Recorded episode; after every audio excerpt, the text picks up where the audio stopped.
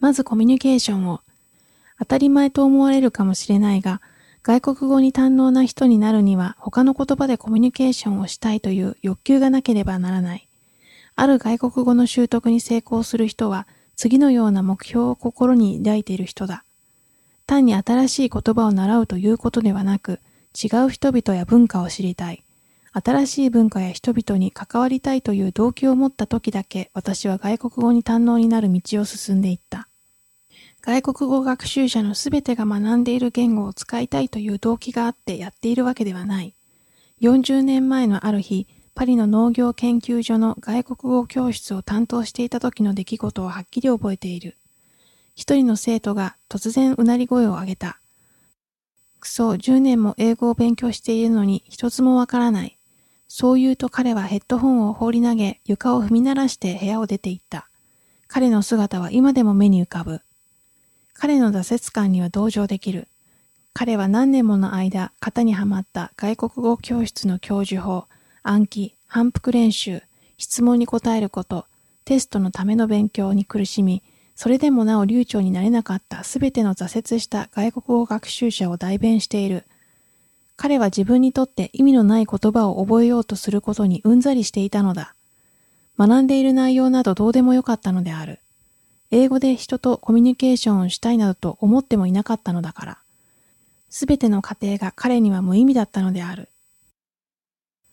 リングイストは新しい言語を流暢に話せるようになるには、教室に通ったり、教科書を勉強したりするのみにとどまらない熱心な態度が必要だということを知っている。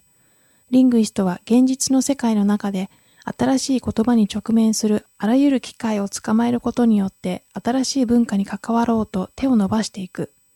新しい言葉でコミュニケーションしたいという動機がないと、学習者はその言葉の技術的な細かい事柄と格闘するだけになり、あまりにも簡単にその言葉を忘れてしまうのだ。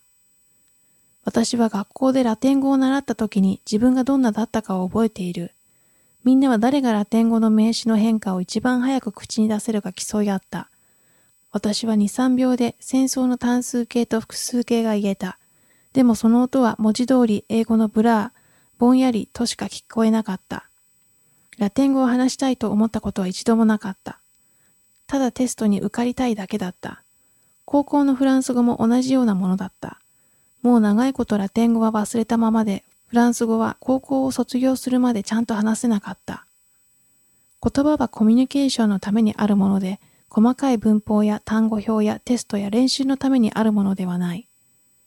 本章の初めに引用した文の中で創始は言葉そのものが人工的に作られたものだと言っている。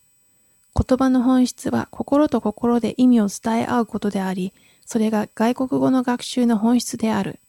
それ以外のことは皆人工的なことなのだ。魚の罠は魚を捕まえる時にだけ役に立つものであり、言葉はコミュニケーションが必要な時にだけ役に立つものなのである。学習者はまずコミュニケーションを欲することから始めなければならない。